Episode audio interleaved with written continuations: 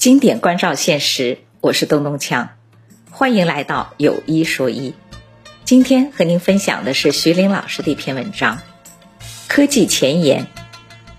怎么用文字创作一幅画》。这是彭天放老师的硬科技报告。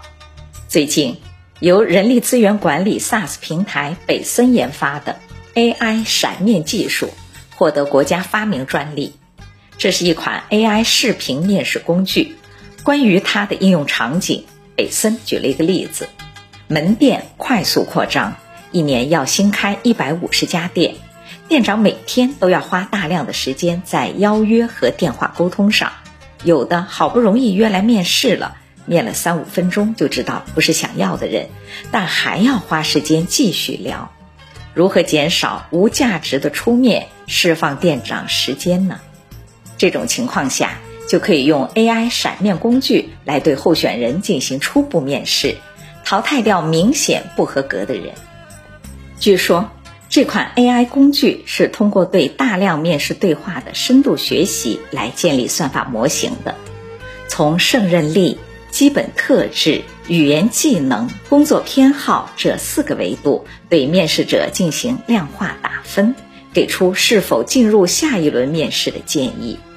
HR 可以把海量的、繁琐的、重复性的初级筛选工作交给 AI，把自己的时间腾出来做更重要的事儿，比如寻找、识别公司的核心人才。我还注意到，在另外一个需要消耗大量工时的领域——平面设计，最近也涌现了一批很不错的 AI 工具。我们身边到处都是平面设计产品，比如公交车站的广告、图书的插图、包装袋上的图案等等。这些图案通常都是由设计师通过专业设计软件和绘图设备手工完成的。一幅作品少则几个小时，多则几个星期。AI 科学家们盯上了这项耗费巨大人力的工作。看看能不能让 AI 算法按照用户的需求描述，自动设计一些平面作品。目前已经有好几家科技巨头，比如美国的 OpenAI 公司、Meta 公司和微软，都发布了自己的 AI 绘画工具。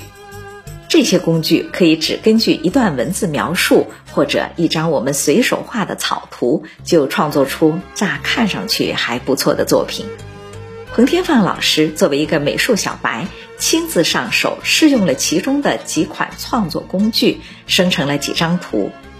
我们看到，这是一个没有绘画基础的普通人，利用 AI 工具，在一两个小时里可以达到很不错的水平。你肯定会好奇呀，这些 AI 算法是怎么做到的呢？为什么能够单凭一段话就创作出细节如此丰富的美术作品呢？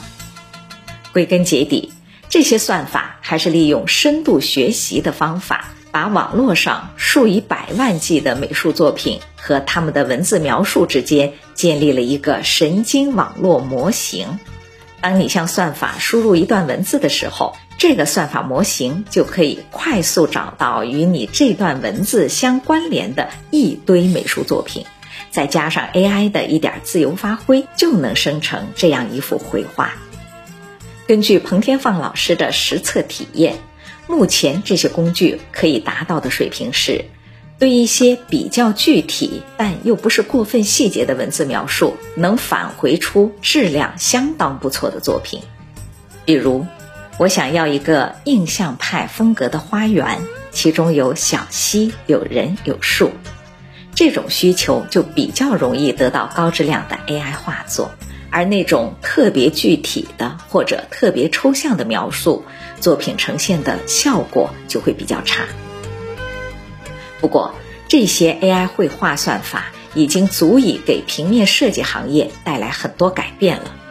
比如一些细节要求不高，只大致需要一个示意图的场景，直接交给 AI 就行了。再比如，设计师在寻找灵感、创作初稿的阶段，都可以利用这种 AI 绘画工具，大幅度提升工作效率。现在，如果你去知乎、B 站上搜索 AI 绘画，会看到有很多敏锐的美术设计师已经开始使用这些工具辅助自己工作了。那么，随着 AI 技术的进步，再过几年，学美术的学生是不是都要失业了呢？大规模失业倒也还不至于，但确实给设计师带来了新的挑战。他们的技能树可能需要调整，比如综合能力可能比坚守某种风格更重要。越是鲜明的创作风格，越容易被 AI 模仿。未来的设计师需要借助 AI 工具，成为各个风格都能驾驭的全能选手。再比如，优化能力比熟练程度更重要。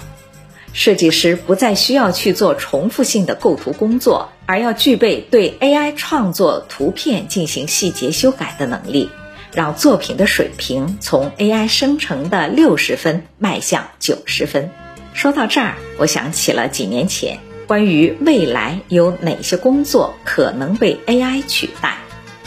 李开复老师提出了一个经典的五秒钟准则：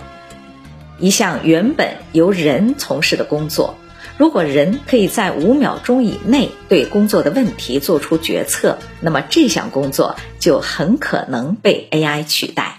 他认为，翻译、助理、客服、司机等岗位有百分之九十会被人工智能取代。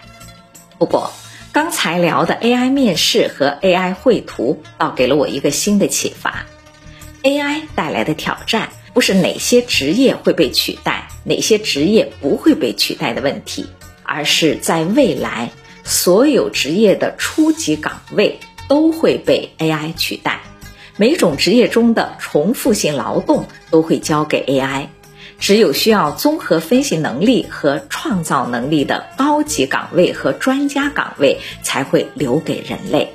这就倒逼我们每个人都成为高级人才和专家，发挥出我们作为人的最大潜能。从这个意义上说，AI 和人类确实在协同进化。欢迎您的聆听，我是东东锵，今天的分享就到这儿，咱们下次再见。